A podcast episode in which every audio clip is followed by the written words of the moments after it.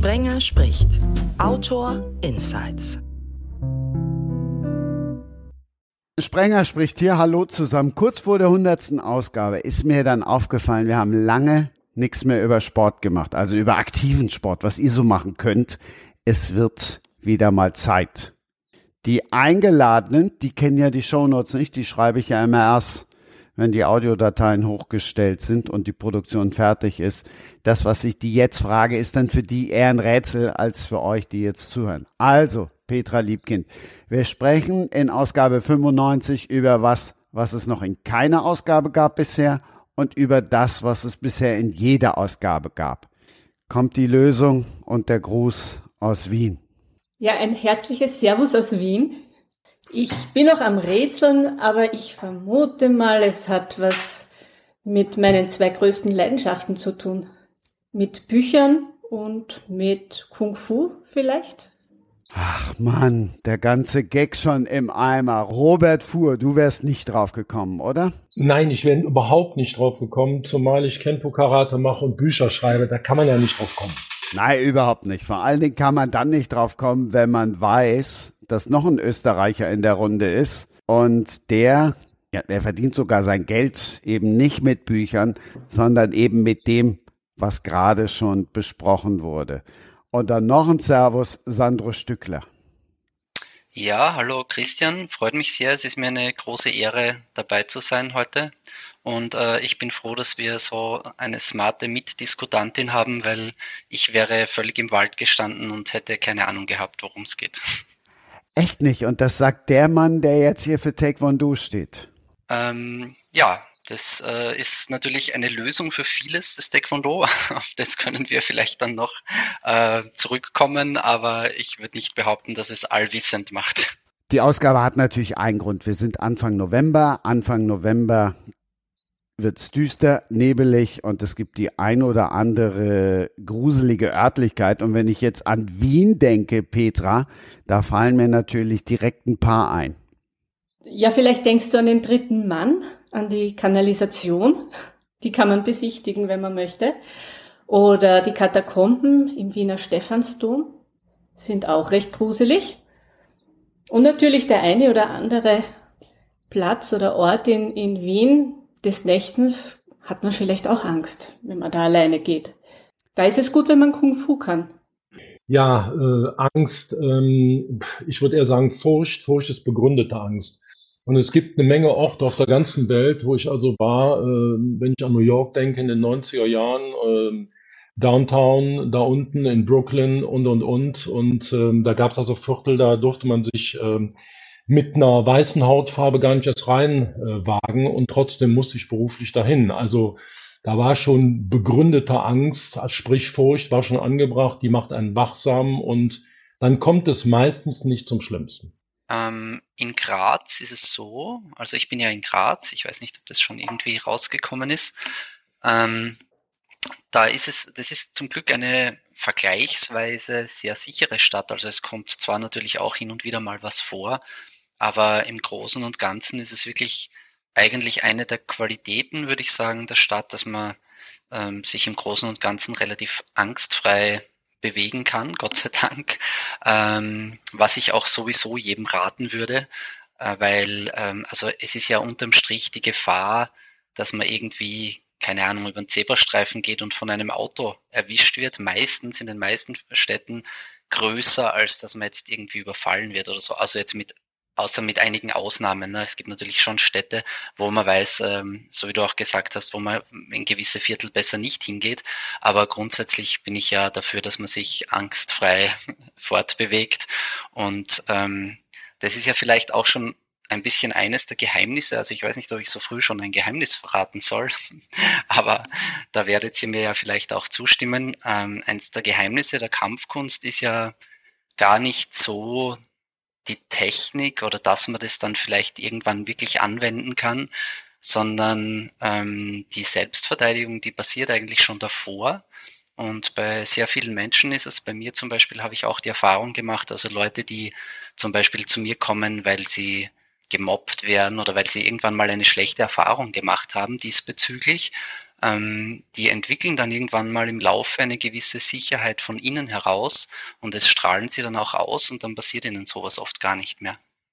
Sandro, das kann ich, das kann ich nur bestätigen. Und zwar liegt es nicht nur an der inneren Ausstrahlung, sondern es liegt daran, wie die Körperhaltung ist. Und ähm, ich habe da auch Praxisbeispiele gehabt. Da ist äh, einer meiner Schüler überfallen worden. Ein Baum von einem Mann, 1,90 Meter, 125 Kilo schwer.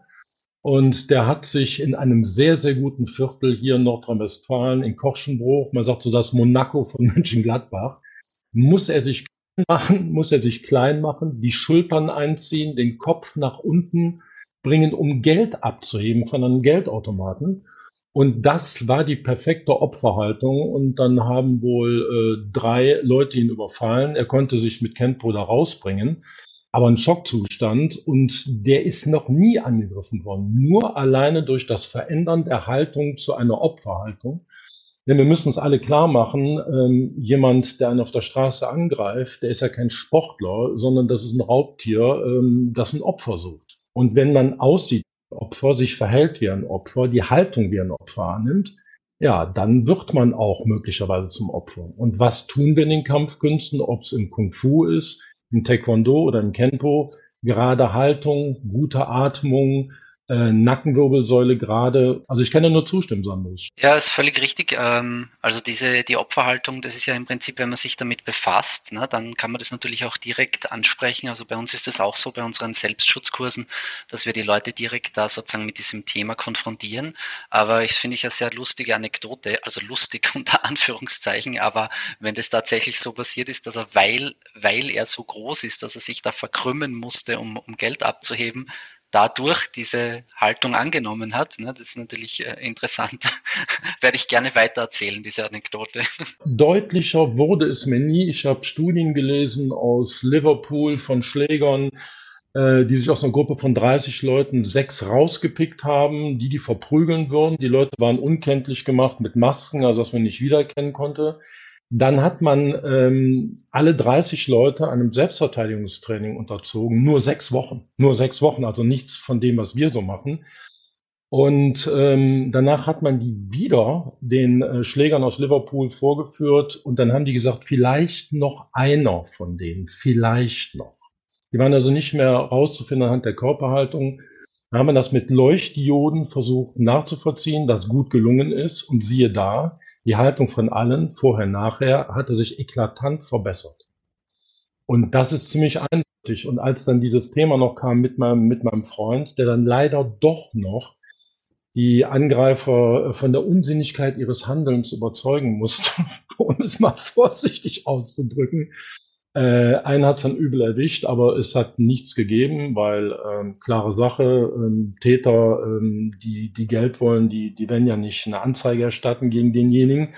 Aber gut, das ist jetzt, ist jetzt eben so gewesen. Und ähm, diese, diese Metamorphose vom selbstbewussten, großen, starken Mann, Führungspersönlichkeit in der Wirtschaft, hin zum Opfer, bloß, bloß durch eine Veränderung der Körperhaltung, war für mich, ähm, war für mich eklatant in, in der ganzen Geschichte und, und ist, macht deutlich klar, was du weißt und was ich weiß und hoffentlich alle wissen, die Kampfkunst, Kampfsport vermitteln, dass das so ist. Das ist tatsächlich so. Ja, ich würde sehr gerne eine weibliche Perspektive einbringen. Äh, für uns Frauen ist das Bewegen im öffentlichen Raum ja viel mehr mit, mit Gewalt in Verbindung zu bringen, als das für Männer oft ist. Äh, weil wir einfach viel häufiger auch sexueller Gewalt ausgesetzt sind. Und von dem her ist es besonders wichtig, dass viele junge Frauen ähm, Kung Fu oder sonstige Kampftechniken lernen, einfach, so wie du vorher auch gesagt hast, diese Opferhaltung nicht äh, zu tragen, ja, sondern ähm, eine aufrechte Körperhaltung zu haben, diese ähm, Selbstbewusstsein ausstrahlen und wie wir es bei uns im Training sagen, kämpfen, um nicht zu kämpfen.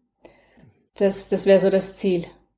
Dass du das Thema anschneidest, finde ich, finde ich sehr, sehr wichtig, weil mein Club und ich lebe auch davon, äh, Christian, äh, einen Club zu haben mit vielen hundert Mitgliedern, in erster Linie mal.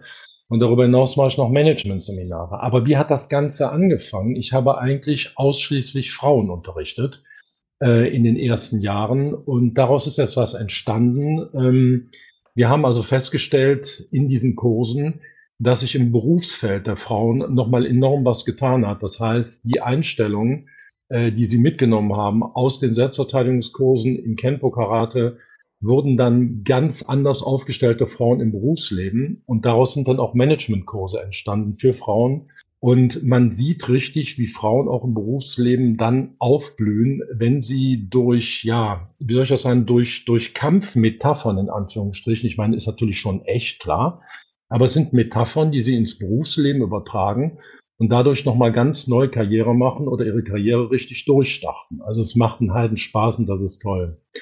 Was die Frauen-Selbstverteidigung angeht, Petra, du sagst im öffentlichen Raum, ähm, ich habe eher eine andere Erfahrung gemacht, und zwar, ich karikiere jetzt bewusst, äh, im geschlossenen Raum. Frauen sind einfach zu nett, zu höflich Männern gegenüber. Wenn ich mir diese ganze Geschichte mit dem Weinstein ansehe, und ich hoffe, ich komme da jetzt nicht ins Schleudern, aber äh, eine Frau sitzt vor diesem Mann und die haben einen Tisch in der Mitte, einen Schreibtisch. Und jetzt bittet er sie, auf die Couch zu gehen. Eine Frau muss so etwas nicht annehmen. Und es wird immer schlimmer. Die, die hauptsächlichen Angriffe sind eigentlich neben der Haustür, neben dem Auto. Dann ist das der liebe Onkel von nebenan, der schon neben der Frau auf der Couch sitzt und als, als ähm, Kampfkünstler stellt sich da für mich eine ganz andere Frage. Während wir Männer immer so diese klassischen drei Kampfdistanzen haben, lang, Tritte, mittel, lange Geraden, kurz, dann Grappling Range, Close Encounters und so weiter, sind die bei einer Frau meistens schon unterlaufen. Denn der Täter sitzt schon neben ihr. Er steht neben der Türe, er steht hinter der Türe, er wartet am Auto. Und das ist etwas, was ich in den Kursen, wo ich besonderen Wert drauf lege, dass wir ähm, wirklich diese, diese engen Kampfsituationen besonders verstärkt trainieren in den Kursen und auch Frauen sagen, nee, man muss nicht immer so höflich sein, man muss sich nicht zu dem Mann auf die Couch setzen, wenn er unangenehm ist und, und so weiter. Ich glaube, das ist, das ist ähm, eine, eine Verhaltensänderung, die die Übergriffe dieser, dieser Typen es gar nicht zulässt. Äh, das ist ganz, ganz wichtig und das sehe ich doch sehr deutlich. Ja, ich, ich habe mich vorher auf Sandro bezogen, der gesagt hat, Graz ist so eine sichere Stadt, was sie auch ist. Das ist eine tolle Stadt, liebe ich sehr. Tatsächlich, so wie der Robert sagt, passiert die meiste Gewalt für äh, Frauen im engsten Familienkreis und Bekanntenkreis. Das ist statistisch ganz klar, ja. Ähm, ich bin selber manchmal fassungslos, äh, was sich Männer so alles rausnehmen und was sie sich einbilden. Also es ist schon, ist schon sehr, sehr merkwürdig. Und ähm, ja, so, so ist das eben. Aber ich finde es noch interessanter, was heißt noch interessanter, aber ich finde es ist ein interessanter Aspekt, was die Kampfkünste für uns tun können, auch im täglichen Leben, sprich im Berufsleben, Familienleben und so weiter. Also wenn man Kampfsport hört, Kampfkunst hört, was ich lieber verwende, das Wort, dann ähm, geht es meistens nur darum, kann ich den anderen umhauen. Und darum geht's eigentlich gar nicht so sehr. Äh, das ist erst die, die extremste Ausprägung der, der ganzen Geschichte. Eigentlich geht es um eine Lebensführung. Und ähm, die halte ich für viel wichtiger als diesen, ja, diesen ähm, fast showmäßigen Effekt, der durch die Filme immer wieder äh, herausgetragen wird. Es geht um eine Lebensführung. Und das halte ich für sehr, sehr wichtig. Bei Training zum Beispiel äh, werden Schüler nur zugelassen zum Wushu-Training. Das ist eben der Weg des Kriegers, die, die Kampfkunst. Äh, wenn sie die richtigen Antworten geben auf die Fragen des Shifus. Äh, mhm. Der fragt nämlich vorher immer, warum sie das lernen wollen. Ja. Und also die falsche Frage liegt auf der Hand. Das ist, wenn man jemanden anderen auf die Schnauze hauen möchte. Sehr schön formuliert. Dann ähm, darf man es nicht lernen von ihm. Also die werden nicht zugelassen zum Training. Guter Mann. Das ist das, es geht um das Kämpfen, nicht zu kämpfen. Also wir kämpfen, nicht zu kämpfen. Ich habe die Erfahrung gemacht, so wie sich ein Schüler auf der Matte verhält, so verhält er sich im Leben. Und wenn derjenige bereit ist, die, die Kenpo-Leiter zu besteigen, also Kenpo-Leiter bedeutet, ich mache mein Gegenüber verletzungsfrei besser, damit er mich besser macht, damit ich ihn besser mache, dann trägt er das auch ins Leben. Also es ist nicht nur eine, äh, eine hehre Einstellung, jemand anderen besser zu machen, sondern es ist auch ein Stück weit ein Vorteilsdenken, ähm, mal ausnahmsweise ein Vorteilsdenken, das zu, zu großartigen Freundschaften im Club führt.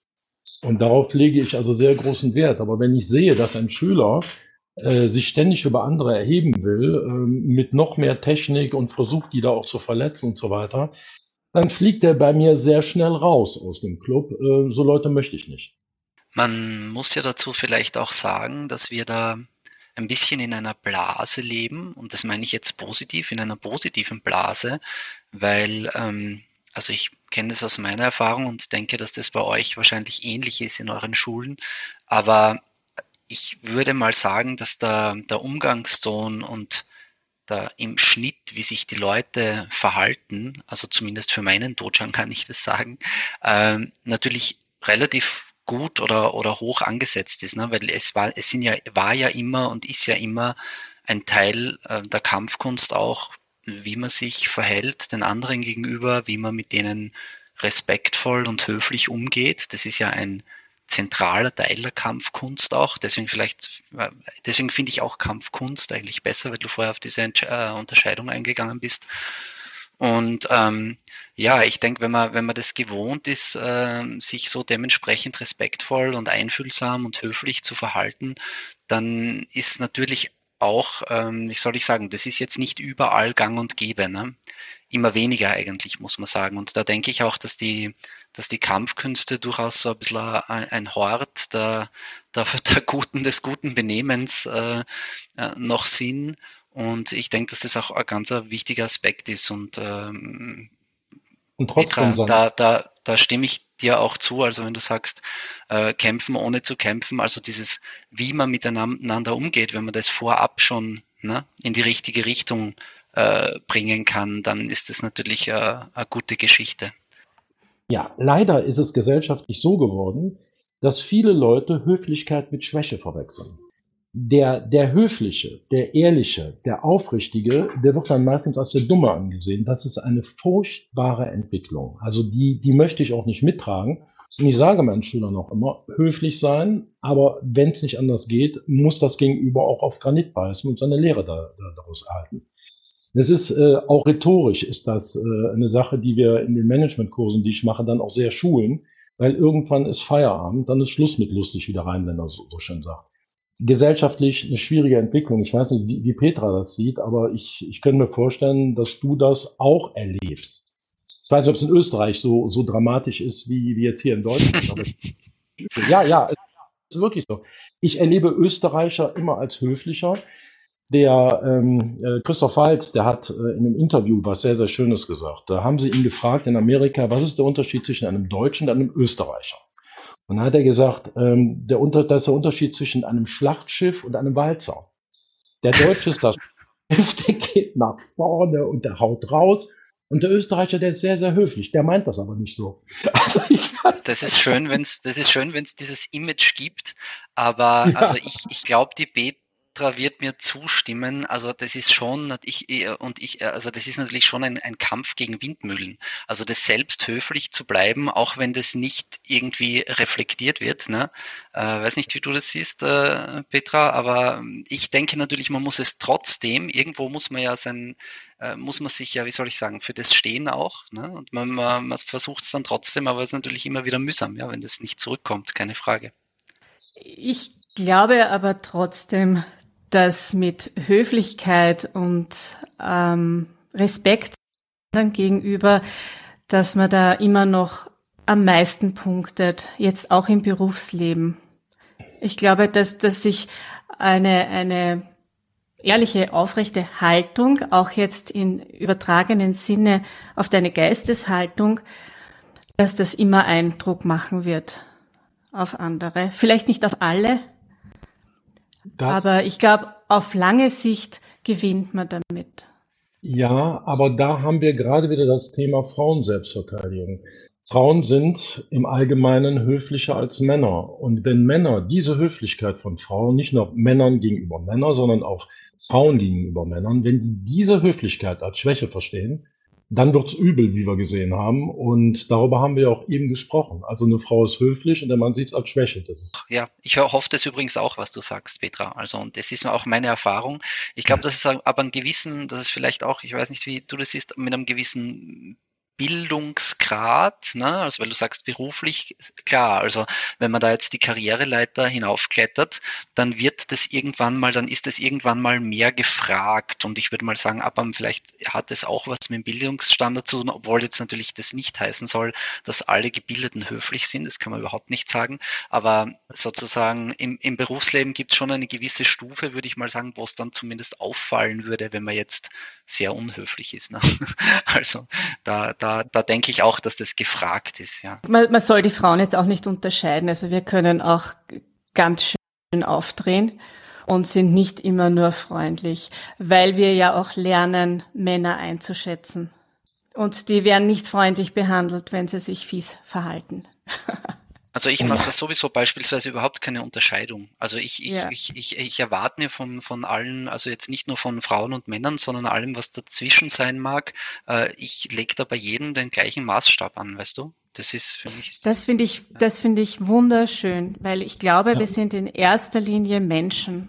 Und dann sind wir Männer und Frauen. Und deshalb schmeiß ich auch immer Taekwondo, Kung Fu und alles in einen Topf. Und gleich fusseln wir das auseinander. Und jetzt nehmen wir die Kampfkünste. Das habe ich ja schon gelernt und das finde ich gefällt mir auch ganz gut. Jetzt nehmen wir die Kampfkünste mal auseinander. Wenn ich jetzt sage, können wir mit dem harmlosesten anfangen, wer meldet sich denn dann zuerst? Keiner. Ich glaube, du musst die Frage neu formulieren. Christian. Ja. Darauf antworten wir dir nicht. Hm, das heißt, ich formuliere um und sage, erklärt mir doch einfach mal die Unterschiede zwischen euren Kampfkünsten. Sehr gerne. Kung Fu sagen wir eigentlich nur hier im Westen. In China nennt man das Wushu, wie ich vorher schon gesagt habe. Diese Kampfkunst geht 500 Jahre zurück, ist im, im Shaolin-Tempel in der Region Dengfeng, Henan entstanden, weiß ich, 495 nach Christus. Der Damo ist, ist in das Kloster gekommen und hat gesehen, dass die Mönche körperlich in keinem guten Zustand war und meditieren alleine anscheinend nicht ausreicht und hat dann mit körperlichen Übungen begonnen. Und seither hat sich dann diese Kampfkunst weiterentwickelt. Es gibt nach wie vor diesen Shaolin-Tempel in China und sehr viele chinesische Trainer, die halt in den Westen durch diese äh, Shaolin-Shows, die äh, so um die Welt ziehen mit atemberaubenden äh, Akrobatik-Einlagen und, und Kampfeinlagen. Von dem her kennt man das. Und manche lassen sich dann halt auch im Westen nieder und gründen Schulen, so wie unser Shifu Shihen Zan ein richtiger Shaolin ist und glücklicherweise bei uns in Wien jetzt unterrichtet. Also das, das wäre so die, die Tradition. Diese Kampfmönche haben dann eben verschiedene Übungen entwickelt, auch teilweise ähm, aus dem Tierreich wie Tigerformen und Gottesandrinnen. Das ist alles dann integriert in, in Formen, die man lernen kann. Aber es steht eben auch eine, eine Ethik dahinter. Ich sage jetzt nicht Religion, sondern eine Ethik, eine Haltung, die auf Respekt basiert. Das, was wir eigentlich vorher auch schon besprochen haben. Respektvollen Umgang mit den Mitmenschen und der Umwelt eigentlich auch. Es gibt ja auch noch ein paar verschiedene Stile oder Styles, ich weiß gar nicht, wie man es dann sagt. Ah, ja, also äh, das Kampftraining, das ist das Sandertraining, das ist der Faustkampf natürlich mit Kicken und, und alles. Ähm, das, das äh, wäre dann neben dem Formentraining äh, der, der richtig, äh, was sich halt jeder drunter stellt, nicht im Zweikampf. zu bestehen. Und dann haben wir das Waffentraining natürlich auch noch mit Stock, Schwert, Kette. Kette? Ja, das ist eine, eine Kette. Am Ende ist ein Dorn, den man aber beim Trainieren wegnimmt, weil das zu gefährlich ist. Und mit dieser Kette wirbelt man vor sich seitlich, macht da allerlei Kunststücke damit. Das kommt in Filmen auch öfter vor, das hast du sicher schon mal gesehen. Ich gucke ja eher Kung Fu Panda. Ähm, wie schnell könnte ich, normal durchtrainierter Mittelalter Mensch, jetzt Kung Fu lernen? Also ich habe selber erst relativ spät angefangen mit Kung Fu und das, das, du baust deine, deine Kondition auf, deine Beweglichkeit ist wichtig, aber das trainiert man natürlich. Die Flexibilität der Gliedmaßen ist, ist halt das Um und Auf für Kicks und sonstige Bewegungen. Und das, die Frage ist, wo ist dein Ziel? Wo, wo, wo willst du, weißt du, wann bist du fertig? Du wirst immer besser und besser. Und, und je besser du wirst, umso klarer wird dir, dass, dass du bei diesem Sport oder bei dieser Lebenshaltung, Philosophie eigentlich immer tiefer gehen kannst und noch besser werden kannst. Also du, du verbesserst dich von, von Tag zu Tag, von Jahr zu Jahr. Und es wird nie langweilig. Und das ist das Schöne an dem Sport, was ich so liebe, dass du, dass du immer mehr in die Tiefe gehen kannst. Da gibt's keine Decke. Ja, Petra, ich würde dir natürlich äh, hundertprozentig äh, zustimmen und das ist auch, finde ich, ein ganz ein wichtiger Aspekt, den du da rausgreifst, ähm, weil man die Frage vielleicht ein bisschen anders formulieren muss. Also die, die Frage ist nicht, kann ich's, in welcher Zeit kann ich's lernen, sondern äh, Fakt ist, dass man eigentlich immer dazu lernen kann. Und ähm, das ist auch wichtig, weil ich, ich bin auch immer konfrontiert natürlich bei mir in der Schule, da gibt's immer Leute und die kommen dann zu mir und dann sagen sie, ja, aber ich bin schon zu alt. Und das Witzige ist, das hörst du in jedem Alter. Also es gibt 20-Jährige, die glauben, sie sind zu alt, es gibt 40-Jährige, die glauben, sie sind zu alt und es gibt aber andererseits 60-Jährige, die glauben, sie sind nicht so alt und einfach beginnen damit oder auch noch älter. Also wir haben wirklich auch natürlich Leute, die wesentlich später beginnen. Und der Witz dran ist, dass sich jeder von denen verbessern kann. Also dein, wenn, wenn dein Ziel ist, Tag für Tag einfach einen Schritt zu machen und dich zu verbessern, eben bezüglich dieser ganzen Punkte, die du auch vorher aufgezählt hast, Petra, Flexibilität zum Beispiel, ähm, oder auch die Merkfähigkeit, weil die Formen, die schulen ja, ein, also diese Choreografien schulen ja auch das Gehirn. Ne?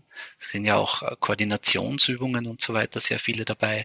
Das heißt, du kannst eigentlich in jeder ähm, mentalen Hinsicht und in jeder physischen Hinsicht dich verbessern und dazulernen. Und inso, insofern zahlt sich's immer aus, damit zu beginnen. Ja, also wir haben tatsächlich auch über 60-Jährige bei uns im Training und die lieben, die lieben es mitzutrainieren. Und es ist wirklich jeder voll dabei. Jeder macht es so, wie er es kann. Es wird niemand ausgelacht. Man freut sich und das, das macht einfach nur Spaß. Ich sehe, ich sehe die, die Kampfkünste erstmal in einer, in einer großen Aufteilung. Es gibt Sportsysteme, es gibt reine Kunstsysteme, Gesundheitssysteme und es gibt äh, Selbstverteidigungssysteme. Das muss man einfach sehen. Da ist nicht der eine schlechter als der andere. Ist ja auch nicht falsch, ein Basketballspieler Fußball zu spielen, solange er weiß, was er tut. Okay, das muss man mal vorweg schicken. Und dann sehe ich die Kampfkünste auch noch aufgeteilt in Soft Styles und Hard Styles. Kento kommt aus Amerika, deswegen immer so ein bisschen Anglizismen da drin. Ähm, und Taekwondo sehe ich als Hardstyle, Shotokan Karate, Shaolin Kung Fu ist Hardstyle. Aber dann gibt es sowohl in Japan wie auch in China ähm, oder auch in Korea gibt es auch wieder Soft-Styles. Also ein Soft-Style in Japan wäre Aikido, ein Soft-Style in China wäre Wing Chun oder Bagua oder äh, Tai Chi, wenn es noch kampftechnisch auch gefördert wird und und und. Das ist das, ähm, das ist die Unterscheidung. Jetzt ist, man kann das in jedem Alter machen. Ja, das finde ich super. Weil die oberste Maxime im Kento von Ed Parker heißt, das System muss sich dem Menschen anpassen, nicht der Mensch dem System. Was bedeutet das? Wenn also mein ältester Schüler, der angefangen hat, war 82 Jahre. Der Mann war ziemlich unbeweglich in den Hüften. Klar, war ja auch nicht mehr der, der Allerjüngste, aber der war sehr gut mit den Händen. Also fange ich als Trainer zunächst mal nicht an, allein seine Hüfte zu trainieren und ihn dafür zu tadeln und zu sagen, du musst mehr machen und so weiter, sondern ich erwische ihn bei seinen Stärken und das waren seine Hände. Und ganz nebenbei trainieren wir dann noch die Beine, gucken, dass er flexibler wird und so weiter und so weiter. Das ist natürlich auch sehr schön fürs Frauentraining, weil die meisten Frauen, nicht alle, aber die meisten Frauen sind halt körperlich schwächer als Männer. Und wenn die alle so aussehen sollten wie ich, ich bin Meter 86, ich wiege über 100 Kilo, eine Frau mit 1,65 und 58 Kilo, die kann nicht aussehen bei der Technik wie ich. Die muss ganz andere Kompensationsmechanismen anwenden und da hat Kento reichlich, reichlich, reichlich. Wenn ich jetzt den Stil, äh, äh, Kento als, als Stil charakterisieren sollte, würde ich sagen, weder soft noch hard. Die Amerikaner sagen Medium Style oder Relaxed Style. Also einfach entspannt. Ähm, und jemand, der eher in die weiche Richtung gehen möchte, und das hat nichts mit Weichei zu tun, sondern Energien mitnehmen, weiterlaufen lassen und so weiter, der kann das machen. Oder wenn jemand mehr in die harte Richtung gehen möchte, also Energien ablenken, aber dann äh, starke Einwirkung und so weiter, der kann das im Kenpo auch machen. Das Lehrsystem ist darauf aufgebaut. Also im Prinzip ist Kenpo eine, ja Mischform sage ich ungern, weil Ed Parker hat sehr viel aus dem Kung Fu genommen, er hat sehr viel aus westlichen Kampfkünsten genommen, ähm, er hat auch vom hawaiianischen Lua eine ganze Menge genommen, er war Hawaiianer und das hat er mit einem wissenschaftlichen Verstand, er war Universitätsprofessor, das hat er mit einem wissenschaftlichen Verstand in ein System gebracht. Und dieses System ist sowohl philosophisch, wie es also auch äh, körperlich, physisch ein, ein System ist. Und damit ist, ist Kenpo eine Symbiose. Mischung höre ich nicht so gerne, eine Symbiose aus einigen Systemen, aber mit einem System. Jetzt nicht, äh, ähm, ich mache Taekwondo, auf Taekwondo kommt Jiu-Jitsu, auf Jiu-Jitsu kommt Judo, auf Judo kommt Ringen. Nein, alles ist ein geschlossenes System, das einander ergänzend äh, äh, wirkt. Ähm, und da ist also Kenpo. Und ähm, ja, deswegen sage ich mal, bei mir kann auch jeder anfangen, Mann, Frau, Kind, jung, alt. Und ich habe auch tatsächlich Leute bei mir, die auch äh, gesundheitlich schon stärker geschädigt sind. Also wir werden uns sehr schnell darüber einig sein, dass jemand mit zwei künstlichen Hüftgelenken ähm, nicht mehr nicht mehr in Kopfhöhe treten kann oder auf zwei Meter Höhe Bretter mit dem Fuß zertreten kann. Das geht dann nicht mehr. Aber er kann andere Sachen machen. Und darauf basiert halt Kento. Das ist vielleicht sogar die Kunst der Kompensation. Ich, ich, ähm, ist es schwer, einen Namen dafür zu finden. Ich weiß nicht genau, wie das bei euch ist, aber also bei uns ist es so, dass von der Aufteilung her, was jetzt Männlein und Weiblein und alles, was dazwischen ist, anlangt. Also in, in, in meinem Coaching sind auf jeden Fall mehr Frauen als Männer.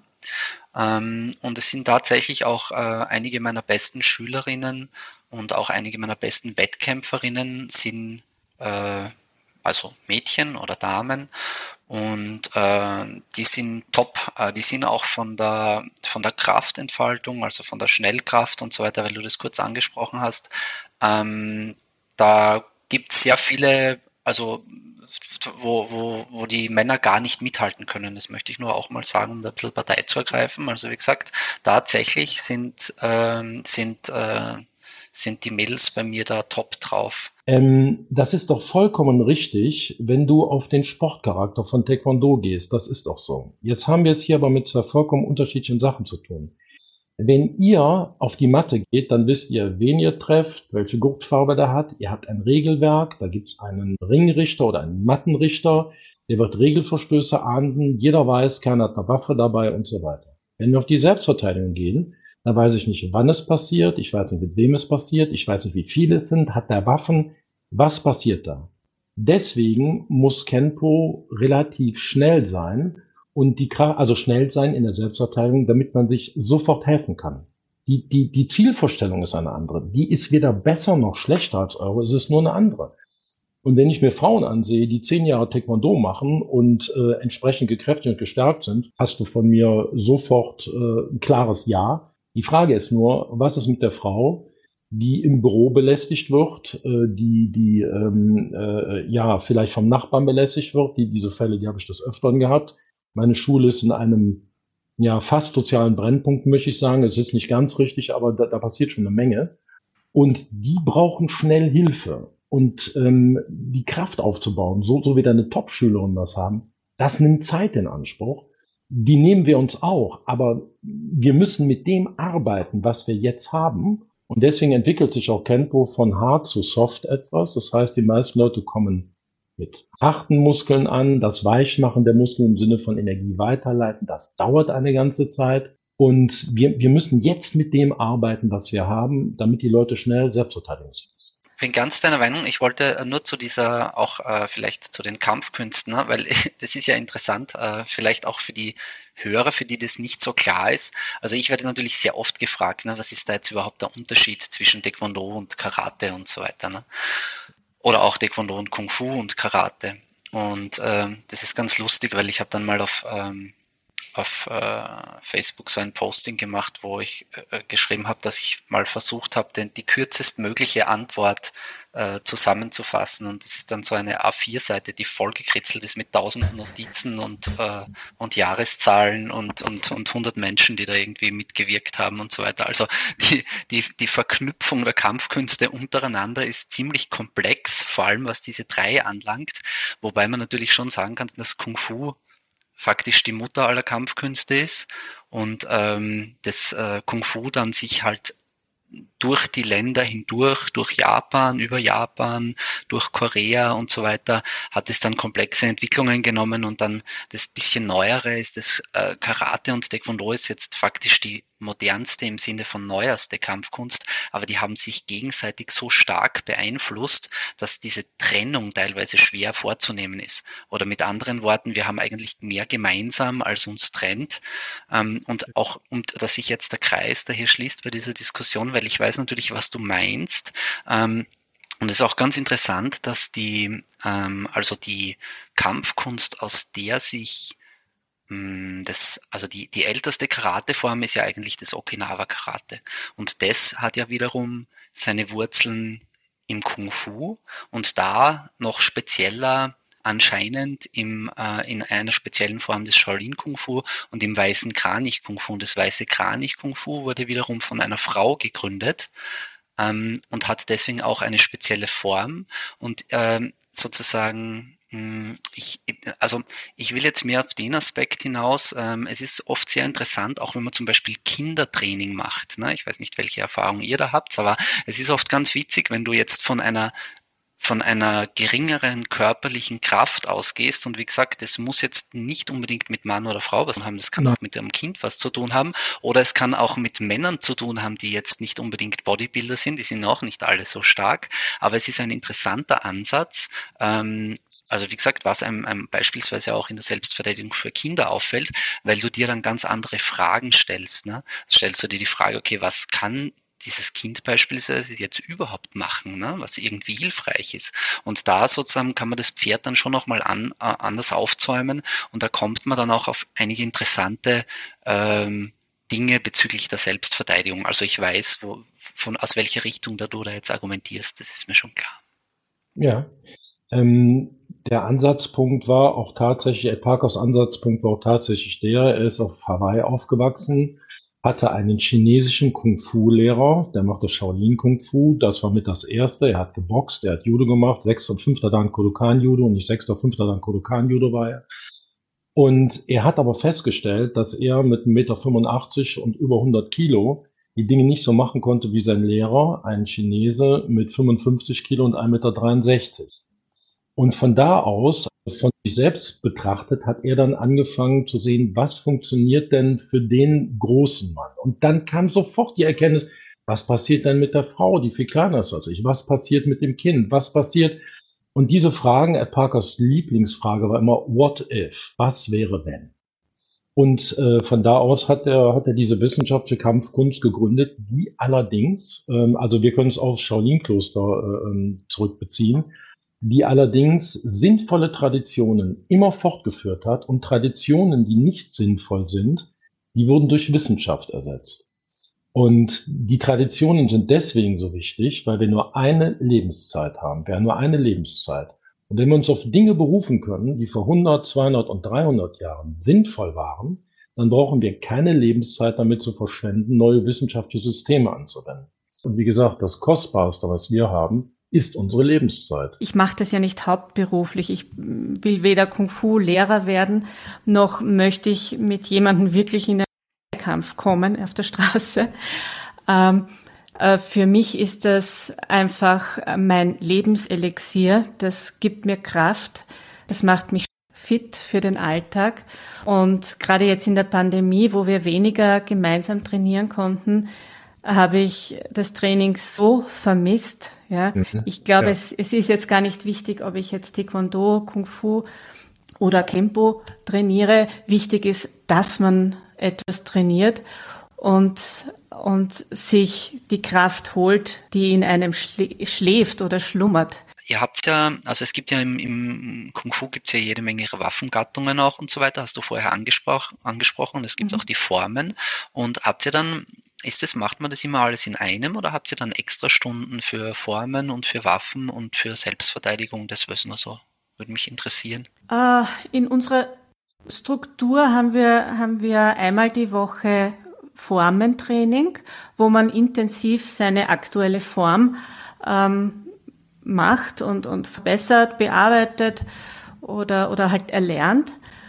Äh, beziehungsweise wir haben im zweiten Teil des Trainings, des Standardstrainings, äh, den, den Part, wo man seine Formen wiederholt und, und trainiert. Aber es gibt ein spezielles Formentraining in der Woche, wo wir das ganz intensiv machen. Mhm. Und fürs Waffentraining das machen wir oft dann auch auf der Praterwiese, weil man da richtig schön Platz hat. Das ist halt mit einem Gun, mit einem Stock, muss man schon ziemlich ausholen können. Und, und da kann man das in der Gruppe dann schön trainieren. Aber so. natürlich Indoor auch. Wir wollen ja auch ein bisschen über Bücher reden. Sandro stellt uns gleich sein Buch vor mit Taekwondo und Petra, die outet sich jetzt, denn sie ist ja eigentlich nur zum Kung Fu gegangen um da jemanden kennenzulernen. Statt Tinder Kuku. Ich so. bin ja eigentlich eine Krimi-Autorin und veröffentliche Krimis unter dem Namen Petra K. Gungel. Aber ich habe halt auch eine romantische Seite, weil ich selbst eine Kung-Fu-Mama war. Ich habe Kung-Fu begonnen mit meinem Sohn, der damals gerade im Volksschulalter war, mit sechs Jahren hat er begonnen. Ähm, bin ich mit ihm ins Kindertraining gegangen und habe da die ersten Kung-Fu-Erfahrungen gemacht. Und die waren sehr, sehr einprägsam. Und eigentlich, ich habe jetzt mal nachgeschaut, habe ich schon vor zehn Jahren das erste Mal notiert Kung Fu Mama und die ersten Ideen zu, zu der Geschichte. Und bei Kung Fu Mama geht es eben um eine, eine junge Frau, die ihrem Sohn zuliebe, der ein bisschen zu mollig ist, ähm, ins Kung-Fu-Training mitgeht, um ihn zu motivieren. Und im Zuge dieses Kung-Fu-Trainings äh, lernt sie natürlich auch einen tollen Mann kennen, den Trainer. Aber etwas anderes passiert auch noch. Ihre Lebensträume beginnen sich zu verwirklichen, weil sie diesen Mut findet, ihre Träume zu leben. Und das war das, was ich eigentlich bei dieser Geschichte den Leser und Leserinnen mitgeben wollte, ja, diese Kraft, seine Träume zu leben und dass sich da einfach total schöne Dinge entwickeln können. Tut ja auch mal gut. Ja, das Schöne dran ist, dass niemand sterben muss. Ganz anders als beim Taekwondo. Na, was für eine Überleitung jetzt. Nein, um Gottes Willen, Sandro, natürlich nicht. Ähm, ja, danke für diese wunderschöne Überleitung. Sei tapfer, Sandro. ähm, na, das hat sich ja, glaube ich, schon herausgestellt, dass, dass wir ganz friedfertig unterwegs sind beim Taekwondo, hoffentlich, in meinen bisherigen Wortmeldungen. Ähm, Du willst darauf hinaus, dass ich auch ein Buch geschrieben habe, gell? wahrscheinlich, Christian. Genau, ich wollte jetzt zu deinem Buch, dessen Titel ich allein nicht aussprechen kann. Ja, Pumse. Taekwondo, Pumse 1 bis 8. Und ähm, die Pumse, das sind einfach die Formen, über die wir vorher auch schon gesprochen haben. Die gibt's auch im Kung Fu und die gibt's auch im Karate und im Taekwondo ähm, gibt's eben auch diese Bewegungsformen. Bewegungsformen haben eine ganz zentrale Bedeutung im Taekwondo, ähm, wie auch in den anderen Kampfkünsten. Und es war ja früher so, dass es ähm, weder einen USB-Stick oder eine Festplatte und schon gar keine YouTube-Videos gab, über die man Kampfkünste weiter vermitteln konnte. Ähm, das war eben alles die Aufgabe der Formen, die man zu diesem Zweck dann auswendig gelernt hat und so quasi weitergeben konnte. Und Jetzt hat sich damit aber auch ein gewisses Problem ergeben, also überhaupt ähm, da, dadurch, wenn sozusagen eine Kampfkunst nicht mehr so im kleinen Kreis, wie das ja ursprünglich war, dass man nur so, der Meister gibt es an seinen, seine Tochter, seinen Sohn oder seine zwei Lieblingsschüler oder sowas weiter. Da hat man natürlich eine sehr gute Connection. Ähm, aber es war ja dann so, dass die Kampfkünste von einem Lehrer oft an hunderte, tausende Schüler weitergegeben worden sind. Und da ist es den Kampfkünsten passiert. Hm, das ist, gilt sowohl für äh, Karate und Kung Fu und es gilt, gilt speziell auch fürs Taekwondo, dass dieser Sinn der Bewegungen teilweise ein bisschen abhanden gekommen ist. Hm, weil wenn man die Bewegung immer nur sozusagen als Schattenboxen faktisch ähm, praktiziert und dann nicht jedes Mal einen Partner hinstellt und sich dann ausreichend mit der, mit der Überlegung äh, befasst, was, was ist da jetzt eigentlich, ne? Wie war, was, was hat der, wie kommt der auf mich zu, was will der, was mache ich da jetzt genau? Das müsste ja eigentlich immer wieder überprüft werden. Und wie gesagt, wenn du das an sehr große Mengen von Menschen weitergibst, dann fällt es ein bisschen unter den Tisch und dann kann es passieren, dass die Formen ein bisschen eine leere Hülle werden und dass diese Bewegungen zwar abgespult werden, dass man aber nicht mehr ganz genau weiß, was da jetzt eigentlich los ist. Und ähm, die Motivation hinter meinem Buch ist, das wieder ein bisschen zurückzubringen. Also ich gehe da die Pumse, eben diese Bewegungsformen von der ersten bis zur achten, ganz genau durch, Schritt für Schritt. Und es gibt aber dann im Detail zu jeder einzelnen Bewegung ähm, nicht nur einen Angreifer, den gibt es in anderen Büchern auch, aber es gibt eine Nahkampfsituation. Und ähm, ja, es geht einfach darum, diesen, diesen Sinn der Bewegungen nochmal im Detail sich anzuschauen, zu analysieren und dadurch der ganzen Form auch wieder mehr Sinn zu geben. Und ähm, das ist äh, überraschenderweise, jetzt könnte man sich denken, ja, das ist sicher schon tausendfach passiert, ist es aber nicht. Also man hat sich über weite Strecken jetzt damit begnügt, diese Bewegungen nachzuahmen, aber es ist hm, wenig analysiert worden. Ähm, im deutschen Sprachraum fast gar nicht, auch im Englischen nicht besonders. Ähm, was, ja, wie gesagt, also was da die Wert, der Wert in der Selbstverteidigung ist. Und auf das gehe ich da genau ein. Und insofern ist es natürlich sehr sinnvoll, sich damit auseinanderzusetzen. Äh, das äh, bringt das eigene Formentraining auch wieder auf ein anderes Level, wenn man da mehr Tiefe drinnen hat. Und dazu gibt es dann natürlich noch so ein bisschen äh, bisschen Background, ne? ein bisschen philosophischen Background, ein bisschen einen geschichtlichen Background. Aber wie gesagt, im Zentrum stehen, steht das Geheimnis hinter den Formen. Was, was wird da genau gemacht in den Bewegungen? Großartig. Hervorragend. Ja, ich nicke auch ganz still vor mich hin. das freut mich, wenn ihr das so gut findet. Als wir unseren Shifu, wie der bei uns begonnen hat, der Shiheng Zhang, hat er begonnen bei der Form immer zu zeigen, was du da eigentlich machst, ja, dass du da jetzt eine Abwehrbewegung machst oder dass du wo draufhaust, wo der Angreifer kommt. Und es, es ist wirklich, es ist so ein Quantensprung nach oben gegangen in, in der Qualität der, der, der Schüler. Also sie haben so viel dazugelernt dadurch. Das schaut ganz anders aus, wenn man weiß, was man ja. tut. Ja. ja. wenn du einen guten Lehrer hast, dann macht er das auch. Aber du bist sehr viel darauf angewiesen, dass du diesen guten Lehrer hast. Und man muss leider sagen, es gibt sehr viele Schulen, wo das nur kopiert wird, ne? Und wo eben aber dann diese Zusatzinformation fehlt. Um so, und sozusagen, um da ein bisschen, ein bisschen einen Standard wieder zu schaffen, das war halt so die Idee. Ja, ist genau. toll.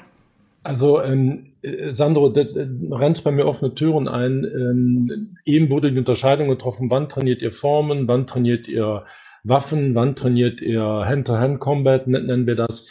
Im Kenpo gibt es da überhaupt keinen Unterschied. Das heißt, die Formen müssen im Detail so erklärt werden, dass die jede Sinnebene, die du eben angesprochen hast, sofort bringen müssen. Und trotzdem ist es so, dass es so viele Kenpo-Lehrer gibt, die einfach nur die Form runterleiern, um dann irgendeinen Gürtel zu bekommen äh, oder viele Schüler auch. Und das ist einfach, das wird der Sache nicht gerecht. Es wird der Sache nicht gerecht.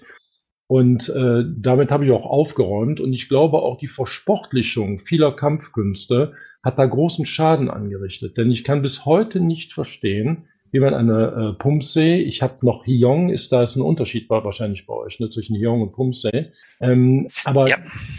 Da werden dann Noten für verteilt, also Kampfrichternoten. Ich halte eine Form für etwas Intimes, das sich dann im Körper und dann im Wissen anpasst. Wenn dafür äh, Noten verteilt werden, also tut mir leid, also meinem Verständnis einer Form, wir nennen das Form, Kata, Form, Pumse, ja. Ähm, meinem Verständnis einer Form entspricht das überhaupt nicht und ich habe noch nie, ich habe einige Wettkämpfe gewonnen, aber noch nie mit Formen, weil ich das nie wollte. Das ist etwas, das gehört zu mir und das kann ein Außenstehender nicht bewerten, meiner Meinung. Gut, da können die Meinungen auseinandergehen, aber ich sehe das so. Ja, du hast natürlich völlig recht. Also es ist durch die Versportlichung, ne, das ist, äh, es ist halt ein, ich spreche das auch an im Buch, ist natürlich ein zweischneidiges Schwert. Ähm, und du hast also speziell bei den Formen natürlich, ne, da werden dann Kicks, ich meine, im, im Taekwondo ist es eh besonders augenfällig, äh, weil das, ähm, da, da werden die Kicks dann senkrecht nach oben ausgeführt, beispielsweise, ne, jetzt so als ja. plakatives Beispiel, ähm, ist natürlich jetzt akrobatisch und athletisch eine gute Leistung, äh, ein, ein Kick senkrecht nach oben, ein, ein Sidekick, aber ist natürlich selbstverteidigungsirrelevant. Ne? Also man beraubt, ja. die, man beraubt die Form dadurch äh, ihres Sinns äh, ja. letztlich. Und das ist natürlich die Frage, ob man das will. Also wenn man das, wenn es dann nur mehr um die reine Ästhetik geht, okay, ähm, dann müsste man das aber vielleicht auch mehr dazu sagen, dass das jetzt nicht mehr das ist, was es ursprünglich war, aber das wird ja auch nicht dazu gesagt. Ne? Und das ist eben völlig richtig. Eigentlich bräuchtest du kein extra Selbstverteidigungstraining, wenn du die Form verstanden hast, weil dann machst du dein Selbstverteidigungstraining, während du die Form läufst. Exakt. Genau das ist richtig. Und die für mich die größte Perversion, Entschuldigung, mein System kommt aus den Vereinigten Staaten, äh, die größte Perversion für mich in Sachen Formen ist, äh, ich habe mal äh, in Amerika das gesehen, da gibt es Profi-Formenläufer. Was die da machen, hat eher was mit Zirkus zu tun, als mit der inneren Einstellung der Kampfkünste. Die springen rückwärts, die drehen Salti, die schmeißen dann mit Waffen um sich. Also, und da gibt es Choreografietrainer, die überhaupt keinen Wert mehr darauf legen, was die Form aussagen soll, was die Bedeutung der Form ist. Das Einzige, was für die wichtig ist, dass der möglichst viel Punkte einheimst und damit das Preisgeld kassieren kann. Ja, dann sind wir, ich glaube, äh, das, das wollen wir drei mit Kampfkünsten alle nicht haben, oder? Also ich finde es auch gut. Also ich kann diesen sportlichen Aspekt schon wertschätzen und ich finde es auch gut, wenn einer einen dreifachen Rückwärtssalto macht, sondern zweifachen und dabei sein Katana dreimal im Kreis wirbelt und so. Das ist, ich, das schaue ich mir auch gern an und ich finde auch, dass das, das schon eine Leistung, die man würdigen kann. Ich finde nur, man, man sollte das dann eben dazu sagen. Das ist jetzt aber nicht, nicht mehr das. Ne? Also so, solange ich da dann eine Trennung vornehme, kann ich es ja machen. Aber ich darf dann halt nicht behaupten, es ist Selbstverteidigung oder hat irgendwas mit dem ursprünglichen, mit der ursprünglichen Kampfkunst oder Form zu tun, weil sonst wird das ja von außen dann auch erkannt. Ne? Und da kommen ja dann Leute und sagen, naja, das soll jetzt der Kampfkunst sein, was ihr da macht. Und dann müsstest du eigentlich sagen, ehrlicherweise, nein, das ist auch keine Kampfkunst, das ist ein athletischer, akrobatischer Wettbewerb und fertig. Ne? Richtig. Dann können wir auch, äh, ich bewundere ja auch Hochseilartisten, aber ich weiß, das hat nichts mit Kampfkunst zu tun das, was wir lieben, ist wahrscheinlich einfach, dass es über den Sport hinausgeht, sondern dass es da auch eine spirituelle Dimension gibt, weil es ja Bewegungsmeditation ist zu einem guten Teil, wo man alle seine Sorgen vergisst dabei und uns aus dem Alltag wegholt. Und das ist halt was anderes, als wenn es eine olympische Disziplin wird, du einfach mit der Akrobatik atemberaubende ja. Dinge hinlegst. Ne?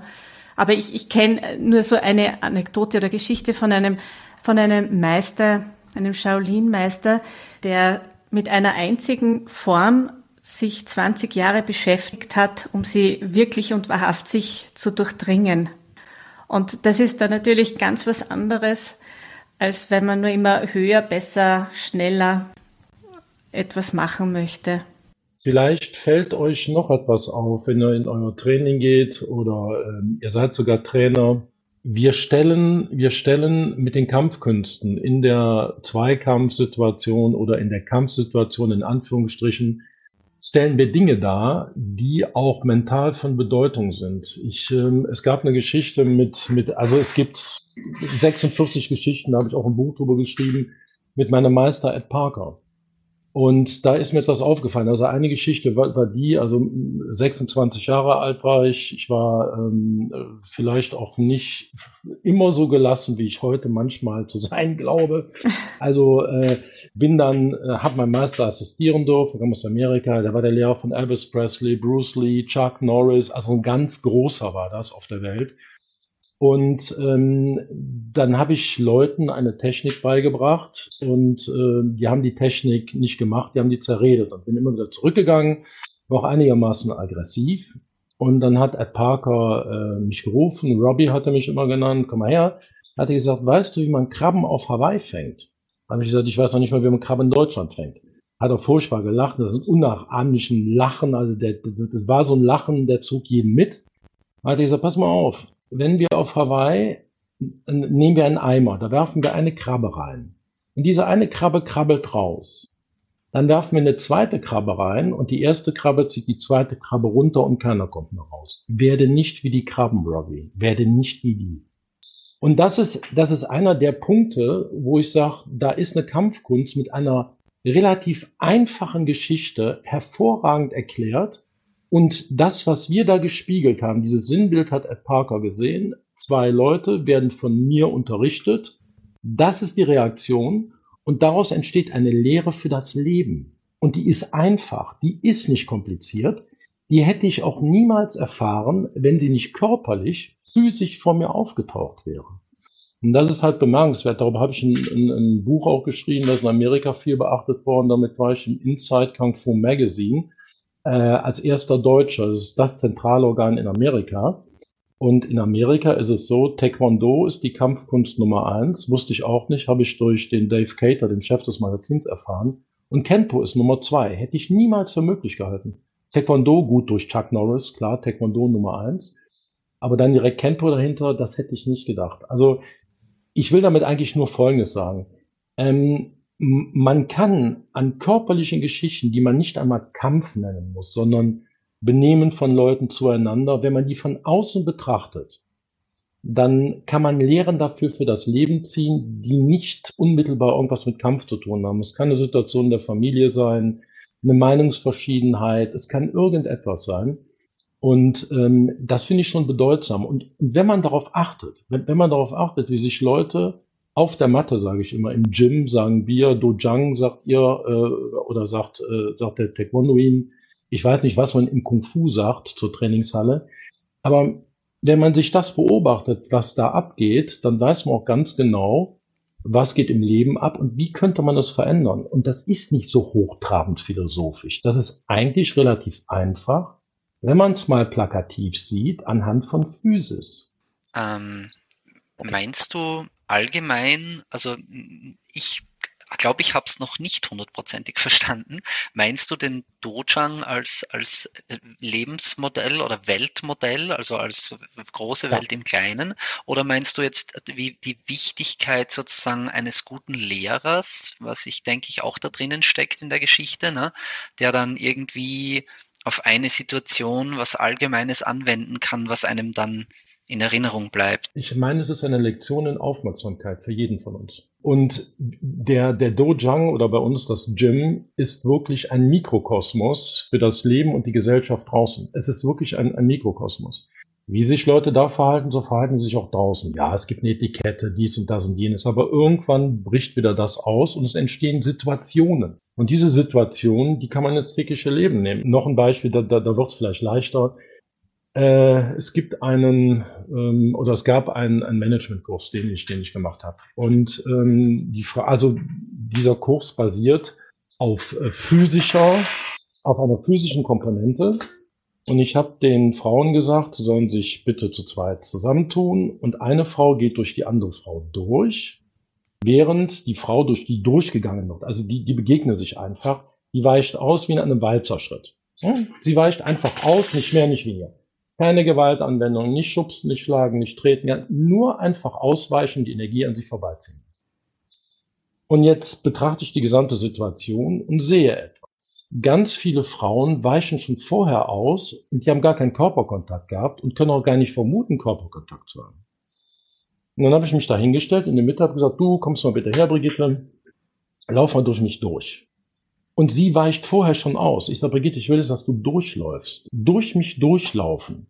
Und dann läuft sie und prallt vor mich. Also prallt, prallt auf mich. Also äh, wisst ihr, mit, mit, mit einer Gewalt eines Wattebäuchchens. Und dann habe ich zu gesagt, ich sage, und ist dir was passiert? Nein, mir ist nichts passiert. Ich sage, wieso nimmst du denn an, dir passiert etwas? Ja, du bist nicht ausgewichen. Ich sage, und ist dir was passiert? Was hast du dir denn vorgestellt, was dir jetzt passiert? Ja, ich bin verletzt. Und etwas. Bist du verletzt? Nein, ich bin nicht verletzt. Ich sage, Brigitte, wird das in deinem Leben immer so sein, dass wir uns die Zukunft so furchtbar ausmalen? Wird es immer so sein? Und machst das auch mit deinen Kunden, machst das mit deinen Vorgesetzten? Oder bewältigst du zunächst mal Situationen und die Zukunft könnte ja auch viel besser sein? Dann lasse ich die Frau noch, habe ich ihn nochmal durchlaufen lassen, dann bin ich ausgewichen. Habe gesagt, was hast du gedacht? Ich prall vor dich. Ich sage, nein, die Zukunft wurde besser. Sie wurde besser. Sie wurde nicht schlechter. Und gerade jetzt in Zeiten von Pandemie und dem Ukraine-Krieg und den steigenden Kosten und dies und das und jenes, vielleicht wird ja alles doch nicht so schlimm, wie wir uns das vorstellen. Vielleicht können wir auch mal an das Positive, an eine positive Zukunft glauben.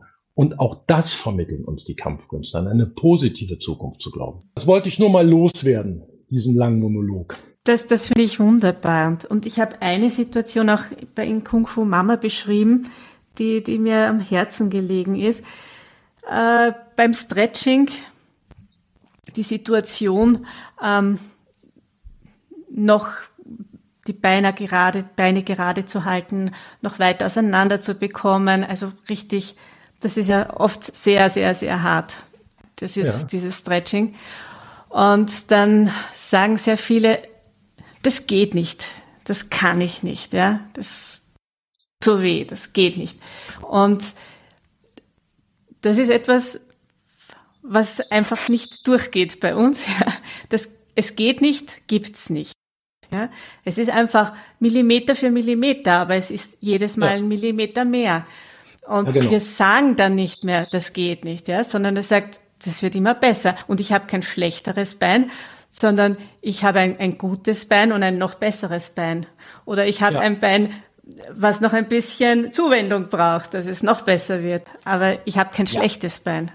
Super. Sprache formt unser Denken in, in ganz extremer Weise. Und das ist super, super wichtig. Wer zu mir sagt, geht nicht, dem sage ich noch nicht. Sag nie mehr geht nicht. Sag noch nicht. Was geht nicht? Das, du bist doch schon fast da.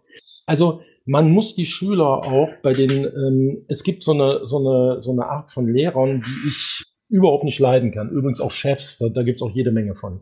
Die versuchen, die Leute immer bei den Dingen zu erwischen, die sie falsch machen. Ich versuche, die Leute immer bei den Dingen zu erwischen, die sie richtig machen. Und das ist zunächst mal ganz, ganz wichtig. Ähm, die Stärken zu fördern und die Schwächen, die werden dann meistens von den Stärken aufgesogen. Die kommen schon, das ist schon. Aber ich kann niemand verbessern, äh, wenn ich direkt nur mal auf seine Schwächen einhämmer und sag hier und da und die Beine nicht weit auseinander und dann tritt es Mist und so weiter. Ich fange immer, ich mache, also ich habe in meiner Lehrmethode ein Sandwich. Das heißt, ich lobe den Schüler für das, was er gerade gut gemacht hat. Dann ist er offen. Dann bringe ich die Kritik an, höflich, und lobe ihn danach wieder für das, was er gut gemacht hat. Und nur so, nur so glaube ich, geht dann auch die Verbesserung einher, anstatt direkt auf ihn einzuhämmern, hier, mein, meine Güte, dein Tritt, dein Schlag und hier hast du wieder nicht dran gedacht, habe ich jetzt schon zehnmal erklärt. Nee, ich bin Profi, ich erkläre das auch noch hundertmal. Das ist, das ist, das ist super wichtig und damit bringe ich die Schüler, denke ich mal, auch relativ schnell voran. Aber gut, das ist jetzt, jetzt, jetzt meine Sicht der Dinge und es ist meine Art zu lehren, aber das, das mögen auch andere Lehrer anders sehen. Das, das ist eben so. Bei mir kostet es zehn Liegestütz äh, zu sagen, ich kann es nicht. das ist mein, meine pädagogisch wertvolle, äh, jahrelang erprobte Methode. Funktioniert hervorragend. Ihr glaubt gar nicht, wie schnell das geht, dass das keiner mehr sagt. Und äh, die Leute dann auch tatsächlich das Vertrauen gewinnen in ihre eigenen Fähigkeiten. Na, ihr habt natürlich vollkommen recht. Ihr merkt, es gibt für alles eine Lösung. Manchmal ist es eben eine rheinische. Die Frage geht dann natürlich direkt nach Österreich, weil wir ja auch schon ein bisschen über Österreich und Deutschland gesprochen haben und Unterschiede. Petra, was stellst du dir unter einer rheinischen Lösung vor? Oh Gott, er erwischt mich aber kalt. Puh. Ich habe keine Ahnung. Ich habe das noch nie gehört. Ähm, ist es irgendwas mit Aufteilen? Sandro, was meinst du? Ja, ich kann die Petra gleich insofern unterstützen, als ich auch keinen blassen Schimmer habe. Ich habe auch überlegt, was ist so die typisch rheinische Lösung? Robert, was ist für die, dich eine rheinische Lösung? Also es gibt eine wunderschöne Geschichte vom Beikircher. Ähm, da sitzt ein junger Mann vor Gericht, der hat sich übel fehlverhalten und äh, das war, ist, in, ist in den 50er Jahren wirklich passiert. Und er hat wohl Körperverletzung begangen, wir sind wieder beim Thema, und hat einen Raub begangen, aber nicht so schlimm, dass er ihn jetzt hätte zehn Jahre einbuchten müssen.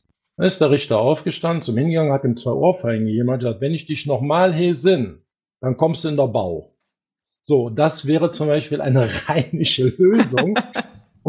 und das ist so, so typisch äh, rheinig. Wir sind sehr französisch geprägt. Wir sind, äh, äh, wir haben einen lässigen Lebensstil. Vielleicht ist das in Österreich auch ähnlich in Teilbereichen.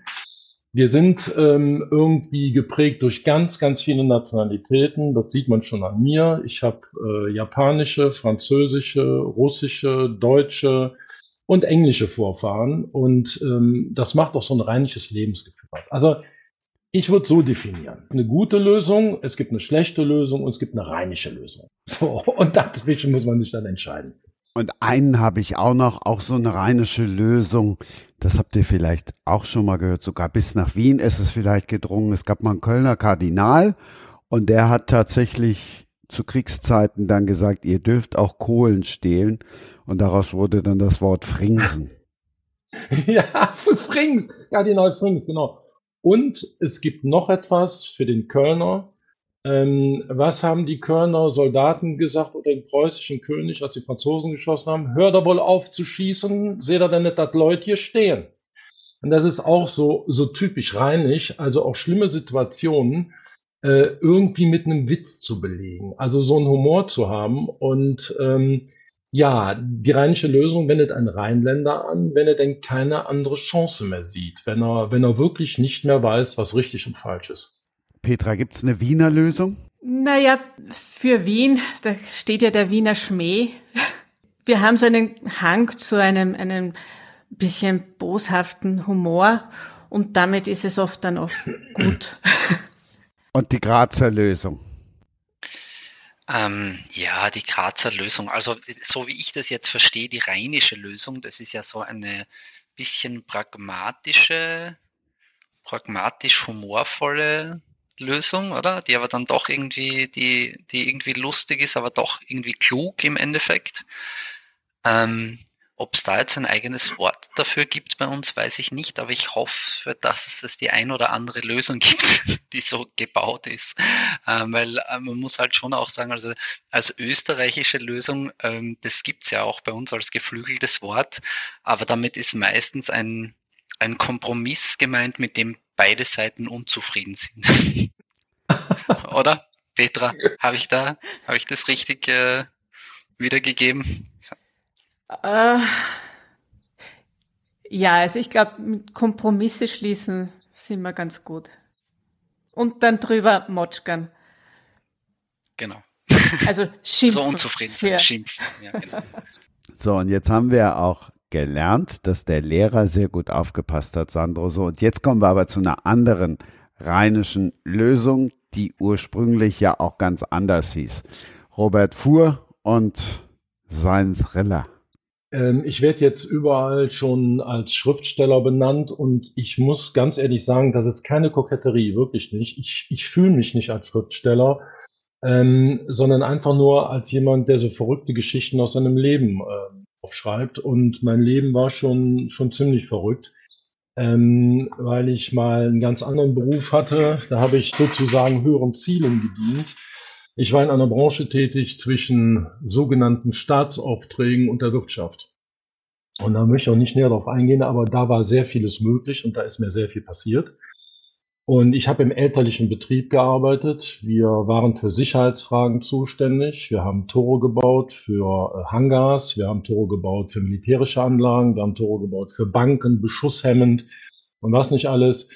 Und da wurde man speziell ausgebildet und und und. Und als der Laden äh, meiner Eltern dann durch Intrigen, politische Intrigen teilweise, aber auch wirtschaftliche Intrigen, langsam den Bach runterging, ähm, entzogen uns die Banken das Geld und der Kapitalbedarf, der war also riesig, kann man sich vorstellen. Wenn, wenn so ein Tor mal zwei Millionen Euro gekostet hat, das hat man ja aus der Portokasse genommen, da brauchte man Banken, um das zu finanzieren, um am Ende dann zwei Prozent rauszubekommen am Ende des Jahres, das dann der Verdienst war quasi.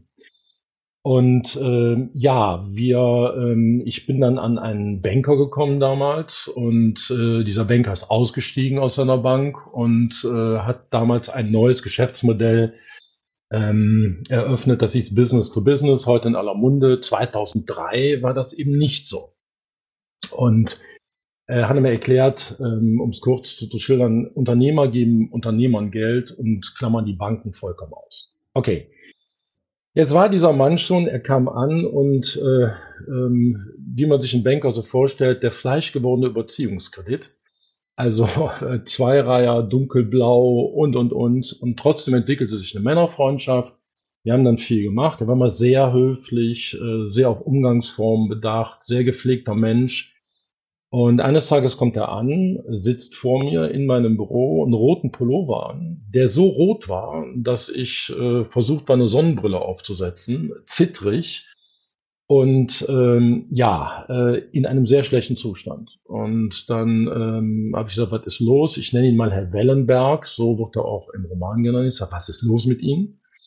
Hat er gesagt, ja, er hätte sich in eine ähm, IT-Firma eingekauft, hier auf dem Land und ähm, äh, die hätten das Patent für eine künstliche, für eine künstliche Intelligenz gekauft. Und da habe ich natürlich gelacht. Wir hatten das Jahr 2003, 2004. Ich habe gelacht, ich habe gesagt, ja, sicher, künstliche Intelligenz. Nee, ist klar.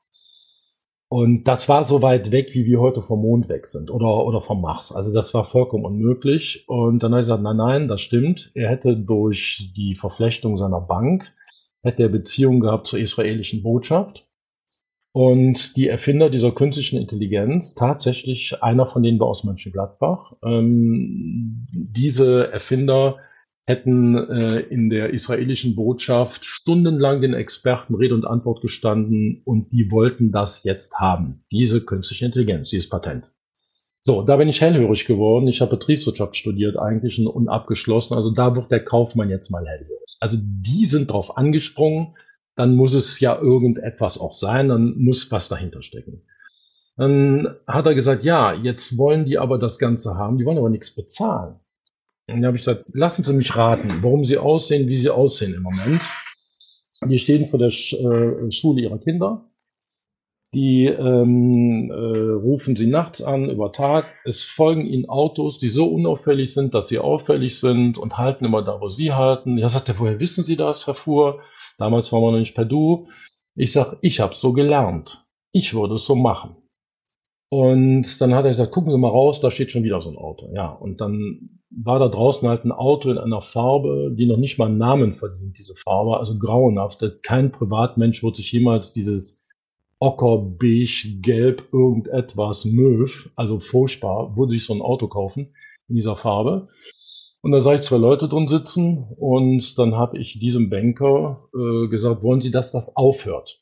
Und jetzt klingt das so, ich erzähle euch die wahre Geschichte, so wie es wirklich gewesen ist. Also ähm, da wir ja an die NATO geliefert haben, und zwar in großem Umfang, stand ich unter dem Schutz der NATO und alle meine Geschäftspartner auch. Und dann habe ich in Bonn die Botschaft angerufen, habe meinen alten äh, Freund gesprochen und meinen Führungsoffizier und habe gesagt, pass auf, äh, so und so sieht's aus, was sagst du dazu? Dann hat er damals noch in breitem Deutsch gesagt, obwohl wir eigentlich immer nur Englisch gesprochen haben, hat er gesagt, wenn der Kuchen spricht, haben die Krümel Pause. 15 Minuten und die sind weg.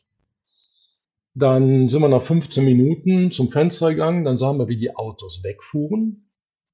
Und äh, ganz Banker, ähm, gerade noch Todesangst und jetzt äh, schon wieder äh, voll im Gewinndenken verhaftet, sagte mir, wenn Sie das können, wenn Sie das können, dann können Sie doch das Patent auch verkaufen. Ich sage, wen soll ich es verkaufen? Sagt er, an die Amerikaner. Sie können das an die Amerikaner verkaufen. Und dann hat er mir 15 Prozent geboten, ohne, ohne jede Verhandlung, wenn ich das mache. Und von da an ging dann alles los. Und ähm, damals habe ich meine jetzige Lebensgefährtin kennengelernt. Die hat mich für einen zwar netten, aber einen Aufschneider gehalten, wenn ich von der NATO erzählt habe und dies und das und jenes.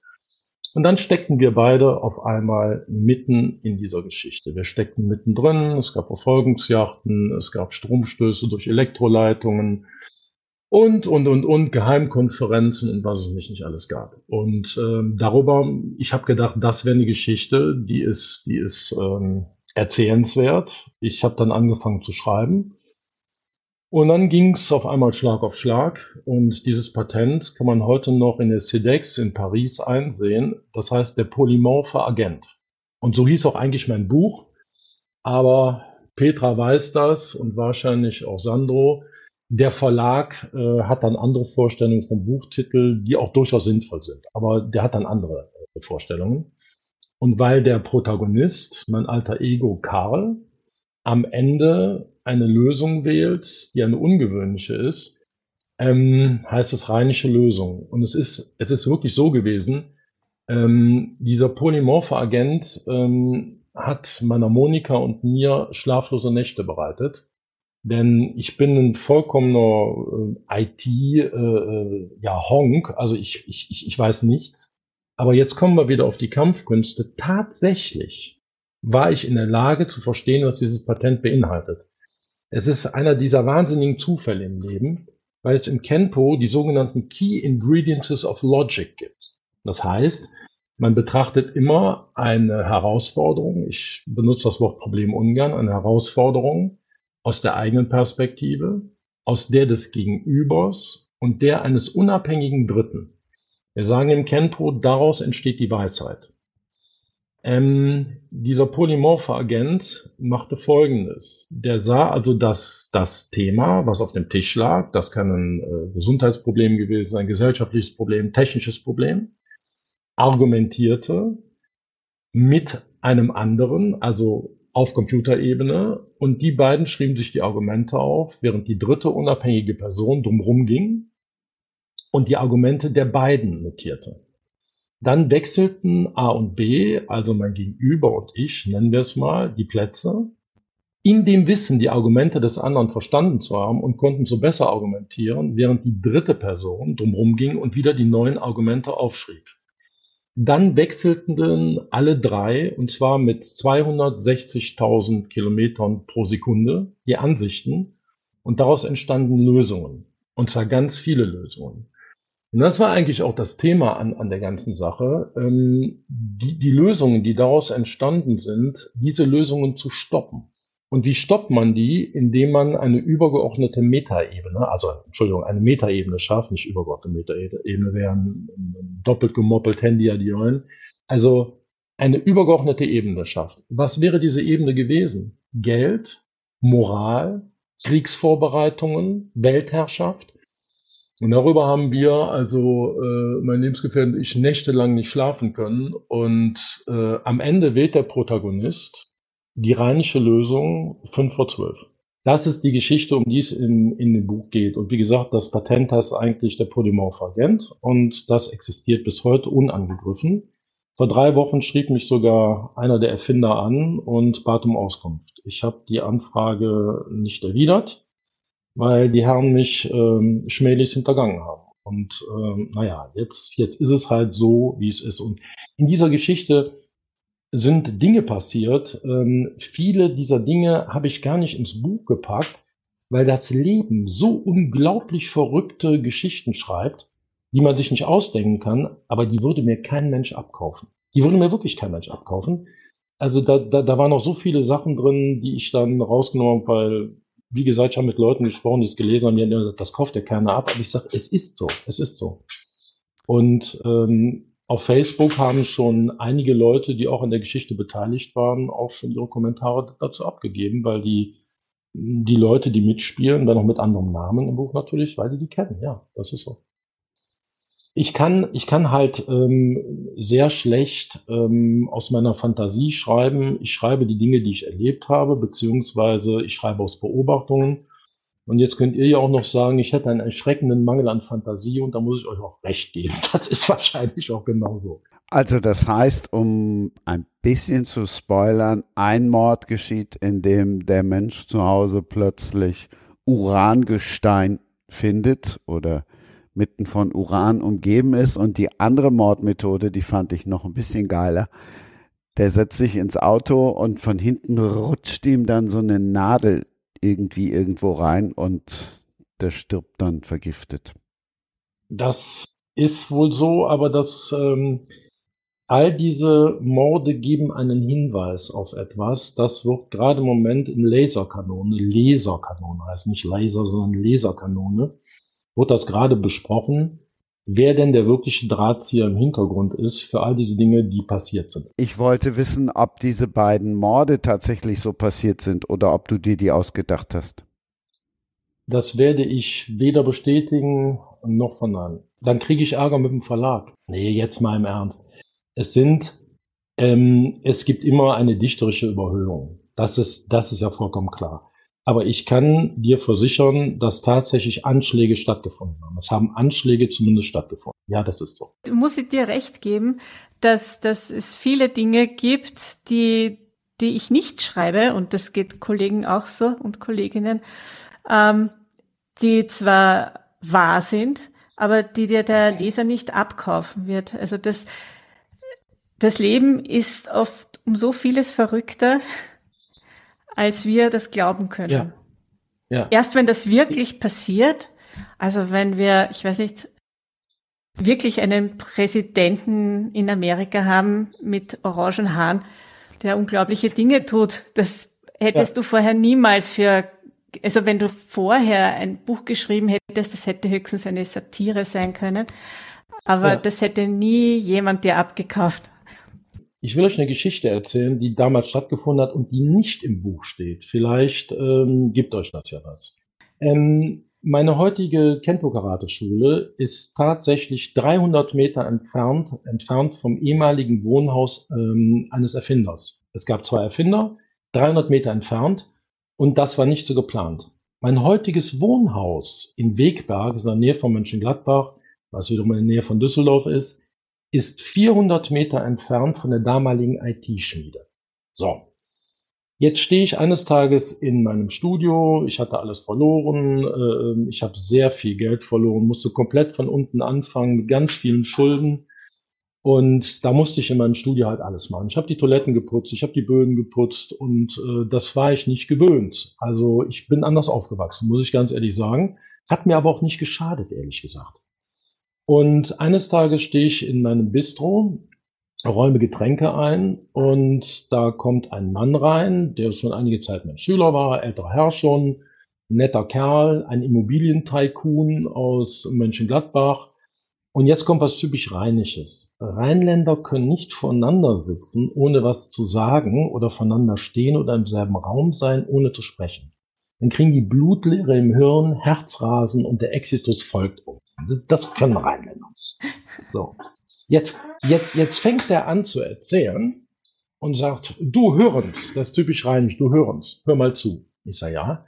Weißt du eigentlich, dass es einen Typ gibt hier in der Gegend, der hat ganz, ganz tolle Kontakte äh, zur obersten Führungsspitze der NATO. Ich habe geschwiegen. Ich habe nichts gesagt, ich habe geschwiegen. Dann sagt er, und weiß er eigentlich, hier in Reit, Stadtteil von Mönchengladbach, hier in Reit gibt es einen Erfinder, der eine künstliche Intelligenz erfunden. Und dann habe ich umgedreht, ich so, hör mal, Wölli, Wolfgang, hör mal, Wolfgang, Wölli. Ich sage, wer, wer schickt dich? Was willst du? Was soll das? Und dann sagt er zu mir, niemand schickt mich. Wie kommst du? Ich sag, komm, jetzt hör doch auf. Irgendjemand schickt dich und du willst doch das mal. Nein. Ich sag, okay, Wolfgang, der Typ mit den NATO-Kontakten, das bin ich oder das war ich, die habe ich heute nicht mehr. Das, das war ich. Und der Erfinder hieß so und so und der wohnte da und da. Woher weißt du das? Woher weißt du das? Und jetzt haltet euch fest. Dieser Mann kam, ähm, also einer der Erfinder wollte sein Haus verkaufen in Reit. Jetzt kam dieser Immobilienmensch dahin, Immobilienmakler. Dann erzählt der Erfinder ihm, ja, ich habe eine künstliche Intelligenz erfunden, wird das Patent gern verkaufen und so weiter. Dieser Immobilienmakler sagt, meine Tochter geht mit einer, äh, einem Mädchen zur Schule und deren Vater hat eine Immobilienschmiede, äh, Entschuldigung, eine IT-Schmiede in Wegberg. Vielleicht solltet ihr euch mal unterhalten. Und so ist der Kontakt zustande gekommen und die sind wiederum dann zu mir gekommen über den Banker, der sich da eingekauft hat. Das kann ich doch nicht schreiben, da glaubt mir doch kein Mensch. Und so ist es passiert. So ist, so ist, so ist passiert. Also, also, Petra, das glaubt mir doch nur wirklich kein Mensch, ne? Aber ich beschwöre, dass es so passiert ist. So viel Zufälle, ja? Ja, ich, ich, ich glaube nicht wirklich an Zufälle. Ich weiß nicht, ob, ob ihr äh, drei an Zufälle glaubt. Ich glaube nicht an Zufälle. Ich glaube eher an sowas wie Vorsehung oder ich meine, äh, wenn wir über dieses Universum eine Sache wissen, ist, dass es immer Ursache und Wirkung gibt. Und wenn wir die Ursache nicht kennen, dann glauben wir, es wäre Zufall. Aber es gibt bestimmt eine Ursache dafür. Spannend, sehr spannend. Und ähm, ich habe auch ein Buch geschrieben, das musste ich vom Markt nehmen. Das geht wieder sehr stark in eure Richtung. Dieses Buch, da geht es um Morde mit einer Kampfkunst. Und da geht es auch um mein Leben. Und jetzt, jetzt, äh, Christian, äh, ich bin kein Serienmörder. Ja, also ich bin kein Serienmörder. Aber äh, über dieses Buch, das ist einer von zehn. Da gab es ein, eine szenische Lesung, ein Theater, eine Art Theaterstück in Düsseldorf. Das war äh, und in, in umliegenden äh, Ortschaften. Das, das war mehrfach ausverkauft im verwöhnten Düsseldorf. Und da geht es darum, dass ein, ein ähm, Kampfkünstler wahrscheinlich einen Countdown runterzählt mit den Mackpunkten am Körper seiner Opfer. Und der will vor Gericht, obwohl es nicht nachzuweisen ist. Die Mack, ihr wisst, was das ist, Christian sollte ich erklären. Das ist eine Art schwarze Akupunktur oder Akupressur, besser gesagt. Und ähm, das Buch musste ich jetzt ähm, rausnehmen, weil der Verlag darauf eine Option haben wollte, was ich sehr schön finde. Nimmt mir das Buch aber nicht jetzt rein, weil ich im Moment ein Drehbuch schreibe, mit einem sehr, sehr berühmten australisch-amerikanischen Schauspieler und Andy Kunst, den darf ich outen. Das ist ein äh, äh, Schriftsteller, Regisseur, ähm, äh, Autor, der ist auch Action-Movie-Star. Und wir drei schreiben gerade ein Buch mit diesem einer von zehn. Weil jetzt ist zuerst mal die rheinische Lösung draußen und dann, dann werden wir sehen, was, was weiter passiert. Ich bin gespannt. Ich wollte immer schon mal einen Serienmörder im Podcast haben, aber ich freue mich ja schon Und? über den diabolischen Engel. Oh, das ist aber nett, dass du den erwähnst. Der ist mir nämlich jetzt auch gerade durch den Kopf gegangen, weil, weil die Geschichte bei einem Meditationsseminar spielt und das ist für mich gar nicht so weit weg von der Kampfkunst. Wird jetzt vielleicht manche verwundern, nee, aber ja, die Profis wird es nicht verwundern. Das zeichnet sie dann nämlich als Profis aus. Aber das ist so eine heilige Dreifaltigkeit, nicht? Die, die Meditation, die Kampfkunst und das Qigong als, als ähm, Methode, Energie zu kanalisieren. Und, ja. und genau das machen, machen meine Protagonisten bei diesem Meditationsseminar in Reichenau an der Rax beim berühmten Flackelwirten, dass sie, dass sie dort zur Ruhe kommen wollen. Äh, aber leider versterben dann Mitglieder dieses Meditationsseminars.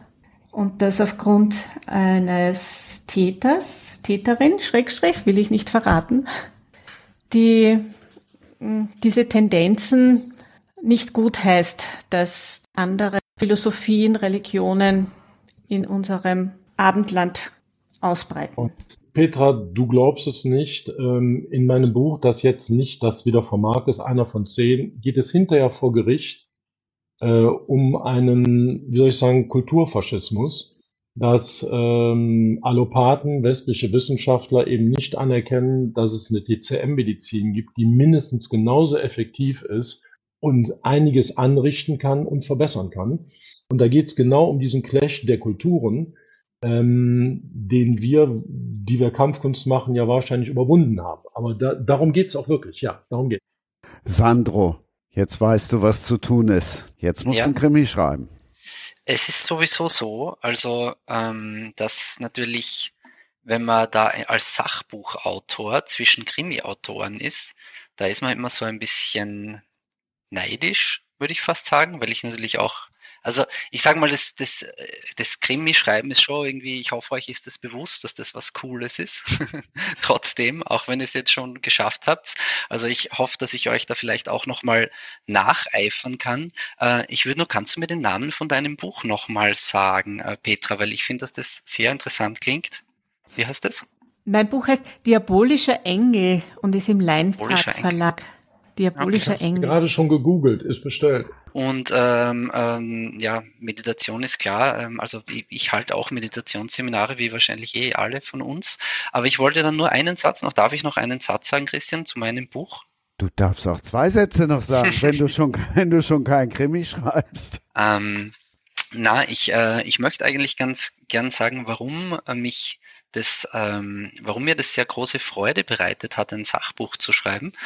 Ähm, Natürlich, weil man Ideen hat, äh, die, die irgendwie raus müssen und die, ähm, man, also ich denke, dass die meisten das ja aus Überzeugung machen und jetzt nicht, weil sie da glauben, dass sie das große Geld äh, damit verdienen können, sondern einfach, weil man irgendwie äh, jahrelange Erfahrung hat und dann sich denkt, und das müsste aber irgendwie noch gesagt werden. Und, ist, und insofern ist das ganz was Angenehmes so ein Sachbuch auch zu schreiben.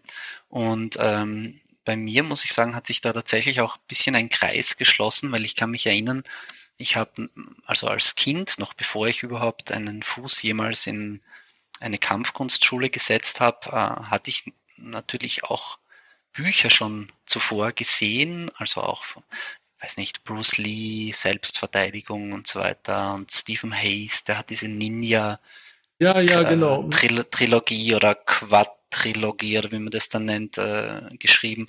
Das waren alles extrem interessante Bücher für mich und ich habe aus denen auch Informationen bezogen und irgendwie so gelernt und man ist ja als Kind ist man da ja, man, man, man füllt es ja dann so auf, man sieht da ein Bild und stellt sich dann Sachen dazu vor und das war irgendwie total bereichernd für mich und das wäre so mein, das ist so meine, meine Vision irgendwie oder wo ich mir denke, das wäre cool, hm, wenn jetzt, also natürlich ist es für Leute, die jetzt Taekwondo schon lang machen und Pumse auch dann verfeinern wollen und ihre Formen verfeinern wollen, dass die da davon profitieren können, das ist klar, aber ich stelle mir dann das irgendwie so vor, dass es vielleicht auch Leute gibt, die vielleicht noch gar nichts zu tun haben mit Kampfkunst und das irgendwie sehen oder vielleicht durchblättern und sich da so ihre, ihre Vorstellungen dazu machen oder auch das ein oder andere lesen und dadurch vielleicht auch wirklich die Inspiration entdecken für sich und sich denken, ah, irgendwie cool oder interessant oder hm, weiß nicht, möchte ich gern mehr drüber wissen und vielleicht kann das auch der Anlass oder vielleicht wird das für den einen oder anderen der Anlass sein, dass er dann auch erstmalig überhaupt eine Kampfkunstschule betritt, so wie es bei mir auch war. Ich habe das dann erst nachdem ich über die Bücher sozusagen die, die Begeisterung irgendwie gefasst habe, habe ich mich dann irgendwo mal angemeldet oder meine, meine, meine Eltern, meine Mutter damals hat mich ähm, da halt angemeldet und mich mal gefragt, ob ich das nicht mal so ernsthaft machen will, nicht nur aus Büchern.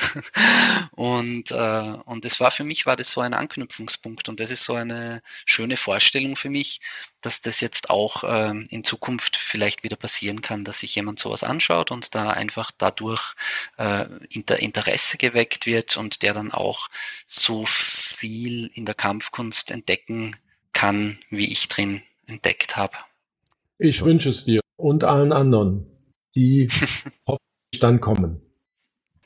Ja, ich denke, das ist der Zauber der Bücher, dass sie, dass sie unsere Fantasie anregen und, und uns auf Ideen bringen, etwas anzupacken oder etwas zu entdecken oder etwas Neues zu erforschen.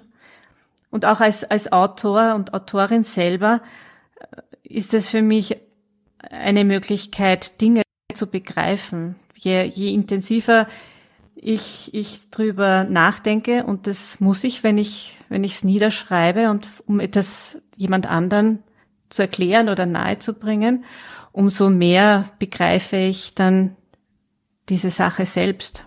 Das stimmt, man ordnet es auch für sich selbst, ja, man dokumentiert es und ordnet es für sich selbst nochmal neu und bringt es für sich selber auf eine neue Stufe. Und wenn dann natürlich, wenn man das gleichzeitig, das idealerweise ist es so ein Win-Win, oder? Also du hast für dich selber was gemacht und, das, und siehst das dadurch nochmal klarer und kannst es dadurch vielleicht auch noch klarer kommunizieren und den Leuten noch besser weitergeben. Ja. Das sehe ich auch so.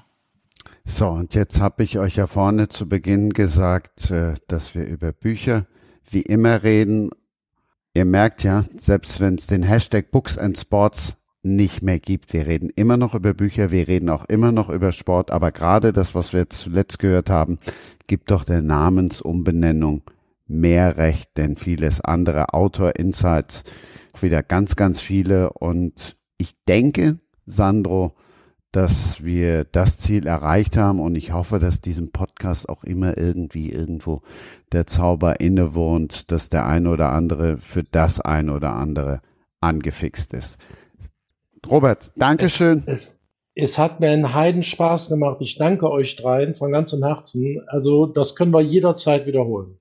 Danke Petra, danke Robert, danke Christian. Ich habe zu Beginn schon gesagt, es war mir eine große Ehre und es war mir auch eine Freude, euch kennengelernt zu haben und mit euch plaudern zu dürfen. Das war schön, das war wirklich, es hat mir gut gefallen. Und glaubt mir, ich bin nicht für Schmeicheleien bekannt. Ihr, ihr, ihr wisst doch, der Unterschied zwischen Österreichern und Deutschen, zwischen einem Walzer und einem Schlachtschiff. Also, das Schlachtschiff sagt, Schlachtschiff sagt, es hat Lass uns in Kontakt bleiben. Lass uns in Kontakt bleiben, genau, sagt der Walzer. also, ich ich glaube, dass wir sehr gut zusammenpassen, wir Schlachtschiffe und Walzertänzer. Robert und, und auch Christian, wenn ihr mal nach Wien kommt, lade ich euch auf ein Glas. Es war total bereichernd, mit euch allen zu plaudern. Auch den Sandro lade ich natürlich zum Glasl Wein ein und jederzeit sehr gerne wieder. Und tschüss. Das war Sprenger spricht. Autor Insights.